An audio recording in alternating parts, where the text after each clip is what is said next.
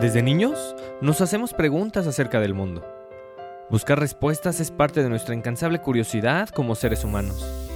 Solo indagando lo que nos va sucediendo a cada momento es como podemos comprender nuestro entorno y el lugar que ocupamos en él. Cuestionar nuestro andar como impulso para crecimiento personal. Soy Roberto Granados, psicoterapeuta y orientador humanista, y te doy la bienvenida a Buscando Respuestas, una escala necesaria para este mundo cada día más acelerado y acostumbrado a lo inmediato. El objetivo, que explores tus reacciones, comportamientos y creencias, con la curiosidad suficiente para darle voz a lo que sucede en tu interior. Y así, empezar a encontrar respuestas, las cuales todos andamos buscando. Comenzamos.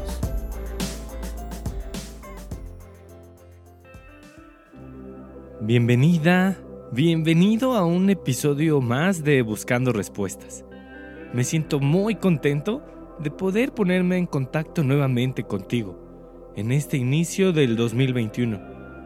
Ya sea que escuches esto al inicio del año o en el momento que sea, eso no hace la diferencia para desearte que tengas una vida llena de salud, ecuanimidad y crecimiento personal. Y bueno, para el episodio de hoy, me parece pertinente empezar con algo relacionado con los inicios. Y eso es algo que nos compete a todos, pues lo hemos vivido, aunque tal vez ya no nos acordemos tanto. Y me refiero a esta etapa de primeras experiencias que de alguna otra forma ya recordamos. La infancia. A ver, puede parecer obvio, pero todos los que hoy somos adultos, alguna vez fuimos niños. Y es ahí, en esa novedad de la vida, en los inicios de nuestra existencia, donde se encuentran actualmente infinidad de respuestas. Es en esos primeros años de vida que entre tanta novedad vamos acumulando creencias que al día de hoy siguen presentes, o tenemos experiencias que no queremos volver a vivir, aunque ya son pasadas, o asuntos que se quedaron pendientes con alguna persona significativa. De a poco, sin darnos cuenta, estas creencias, estas experiencias que ya no queremos o estos asuntos pendientes, se siguen haciendo presentes en la vida adulta. No tenemos ninguna máquina del tiempo para viajar al pasado y cambiar nuestras decisiones, hacerle alguna modificación a las situaciones o transformar nuestras relaciones. ¿Eso implica que acaso lo vivido nos determina? ¿Será que lo experienciado en la infancia marca nuestro devenir hasta morir? ¿Infancia es destino? Quédate para descubrirlo. Buscamos respuestas. Crecemos juntos. Así de bote pronto, encuentro tres factores que son inherentes a la infancia de absolutamente todos los seres humanos. No importa la procedencia, la posición económica, la religión, incluso el siglo donde nacieron todos los niños y niñas que hemos pasado por este planeta. Son tres factores que de alguna u otra forma van marcando la vida de absolutamente todas las personas que habitamos el mundo. Y estos factores son la inocencia, las pérdidas y la incomprensión. Vamos por partes. Primero, la inocencia. En la niñez todo es nuevo. Y eso permite que tengamos una posibilidad grandísima de sorprendernos. Prácticamente todo lo que los niños y las niñas escuchan, observan, saborean, sienten, es de las primeras veces que lo experiencian, si no es que la primera. Y eso permite sorprenderse una y otra vez. No es casual que las niñas y los niños estén con los ojos bien abiertos, y prácticamente, bueno, no todo, pero muchas cosas les emocionen, las cuestionen, pues todo es nuevo. ¿Quién más si no son los adultos quienes están explicándoles el mundo? Y los niños confían. Hay una capacidad absoluta de confiar. Y eso está muy ligado a la inocencia. Lamentablemente cuando vamos creciendo lo vamos olvidando. Sin embargo, esta capacidad marca los primeros años de vida. La segunda que mencioné son las pérdidas. Ya en otros episodios hemos hablado del sentido de las pérdidas y de cómo la vida es una sucesión de ellas, y todo comienza en la niñez. Está llena de ellas. Por poner algunos ejemplos, la pérdida de un espacio que sería cambiarse de casa, la pérdida de un juguete, la pérdida de un amigo por cambiarse de escuela o de país, la separación de los padres por un divorcio, la pérdida de un maestro o una profesora muy querida en la escuela, la pérdida de una mascota, la pérdida por un daño físico, una enfermedad o la pérdida de un ser querido. Todas estas pérdidas, si bien en la vida adulta se repiten muchas de ellas, se experimentan por vez primera en la infancia y el impacto que tienen es grandísimo. Vamos por el tercer factor, que es la incomprensión. La infancia es una época donde absolutamente todos no fuimos vistos de forma auténtica. Y es lo más común, pues la vida adulta es muy distinta del mundo de los niños, y muchas veces en la adultez optamos por ver a los niños de una forma que no son, una forma más adulta. Eso deriva en que los niños sean excesivamente protegidos o dejados, abandonados.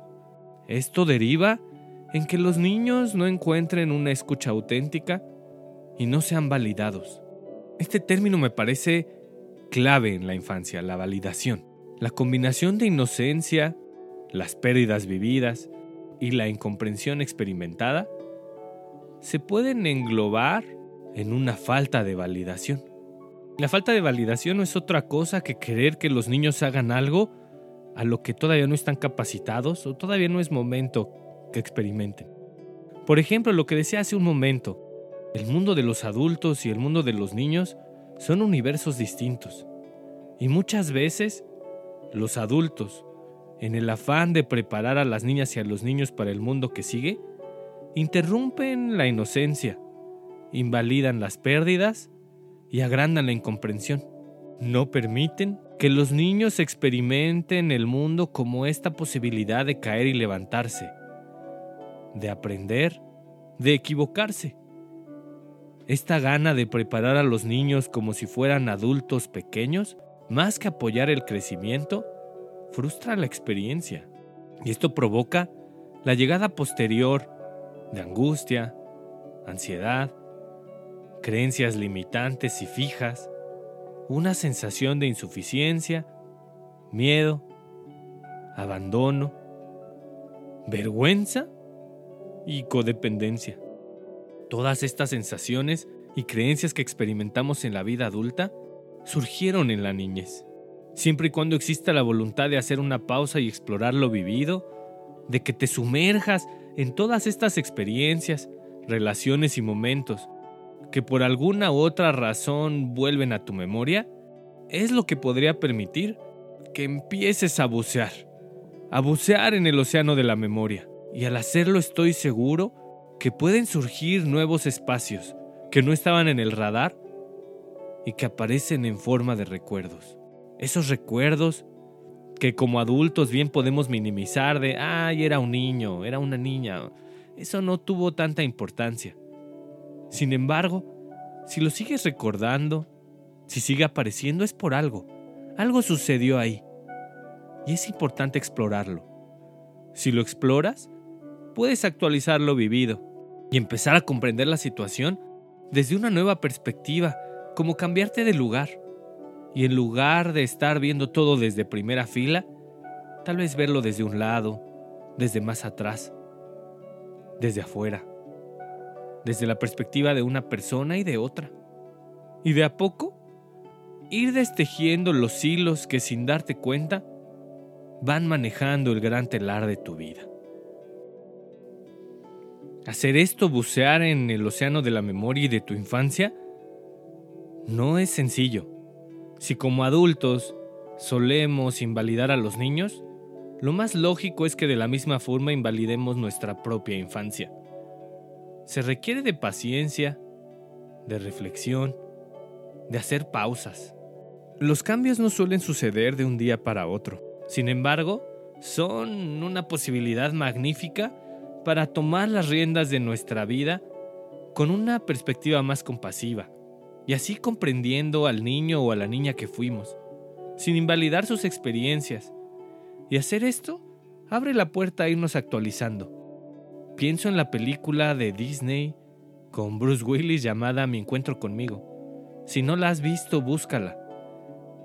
Trata sobre un adulto que tiene la posibilidad de volver a explorar experiencias de la infancia para actualizar su experiencia presente. Comprender nuestra infancia es posible y hacerlo transforma por completo nuestra existencia. Es una manera de empezar a hilar lo vivido allá y entonces con lo que sucede aquí y ahora, y así empezar a cambiar el tejido que hemos creado en los primeros años de vida. Primero asimilarlo, luego aceptarlo, y ahí, cuando parece que nada más pasa, pasa todo. Cada etapa de la vida es crucial, pero es en la niñez donde se crean los cimientos del edificio de nuestra existencia. Bajar a los cimientos implica romper, revisar los planos, volver al inicio. Y es ahí en los inicios donde podemos hacer transformaciones sustanciales, donde podemos hacer que el niño y la niña que fuimos tomen de la mano al adulto que hoy somos. Quiero compartirte un poema que lleva por nombre Cuando el niño era niño. Es del austriaco Peter Hanke, Premio Nobel de Literatura en 2019. Este poema habla sobre la nostalgia, el deseo y la curiosidad de la infancia, que con el tiempo, en la adultez vamos olvidando. Y el poema dice así. Cuando el niño era niño, andaba con los brazos colgando. Quería que el arroyo fuera un río, que el río fuera un torrente y este charco el mar. Cuando el niño era niño, no sabía que era niño. Para él todo estaba animado y todas las almas eran una. Cuando el niño era niño, no tenía opinión sobre nada, no tenía ningún hábito. Frecuentemente se sentaba en cuclillas y echaba a correr de pronto. Tenía un remolino en el pelo y no ponía caras cuando lo fotografiaban. Cuando el niño era niño, era el tiempo de preguntas como ¿Por qué yo soy yo y no soy tú? ¿Por qué estoy aquí y por qué no allá? ¿Cuándo empezó el tiempo? ¿Y dónde termina el espacio? ¿Acaso la vida bajo el sol es tan solo un sueño? Lo que veo, oigo y vuelo, ¿no es solo la apariencia de un mundo frente al mundo?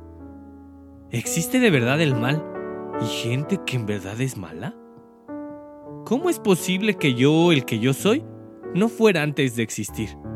Y que un día yo, el que yo soy, ya no seré más este que soy. Cuando el niño era niño, no podía tragar las espinacas, las judías, el arroz con leche y la coliflor. Ahora lo come todo, y no por obligación. Cuando el niño era niño, despertó una vez en una cama extraña, y ahora lo hace una y otra vez. Muchas personas le parecían bellas, y ahora, con suerte, solo en ocasiones. Imaginaba claramente un paraíso y ahora apenas puede intuirlo. Nada podía pensar de la nada y ahora se estremece ante ella. Cuando el niño era niño jugaba abstraído y ahora se concentra en cosas como antes, solo cuando esas cosas son su trabajo. Cuando el niño era niño, como alimento le bastaba una manzana y pan y hoy sigue siendo así. Cuando el niño era niño, las moras le caían en la mano como solo caen las moras, y aún sigue siendo así. Las nueces frescas le eran ásperas en la lengua, y aún sigue siendo así. En cada montaña ansiaba la montaña más alta, y en cada ciudad ansiaba una ciudad aún mayor. Y aún sigue siendo así. En la copa de un árbol cortaba las cerezas emocionado, como aún lo sigue estando. Era tímido ante los extraños y aún lo sigue siendo. Esperaba la primera nieve y aún la sigue esperando. Cuando el niño era niño, tiraba una vara como lanza contra un árbol. Y esta aún sigue ahí, vibrando.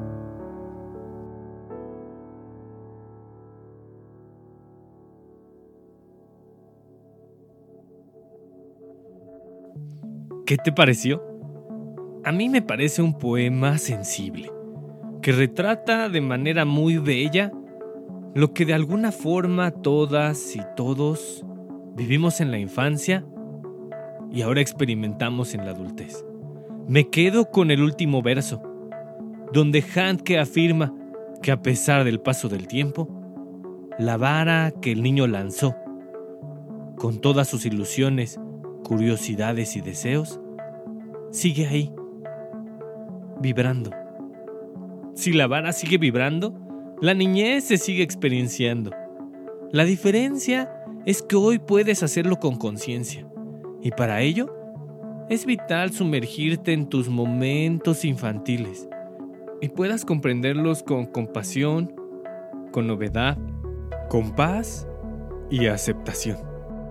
Porque infancia no es destino, siempre y cuando tengas la voluntad y valentía de explorar lo vivido. Gracias por llegar hasta aquí. Es un gusto y honor para mí que pueda compartir todo esto contigo.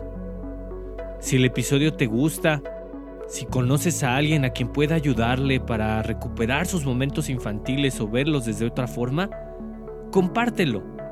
Y para evitar perderte algún episodio, inscríbete a este podcast, para que hagamos de este camino de autoconocimiento uno cada día más concurrido. También checa el newsletter sígueme en Instagram y únete al grupo de terapia. Son oportunidades que pueden ayudarte en tu crecimiento personal y hacer de tu vida un camino de paz, de alegría, de unión, de espontaneidad y vulnerabilidad. Inscríbete a una de estas acciones que te comparto y sigue dando pasos para encontrarte con tu humanidad. Dejo toda esta información en la descripción del episodio. Y finalmente, recuerda siempre, para seguir creciendo, es preciso abrir la puerta de tu corazón, explorar lo que ahí reside y darle voz a tu interior. Es ahí donde están las respuestas. Hasta la próxima.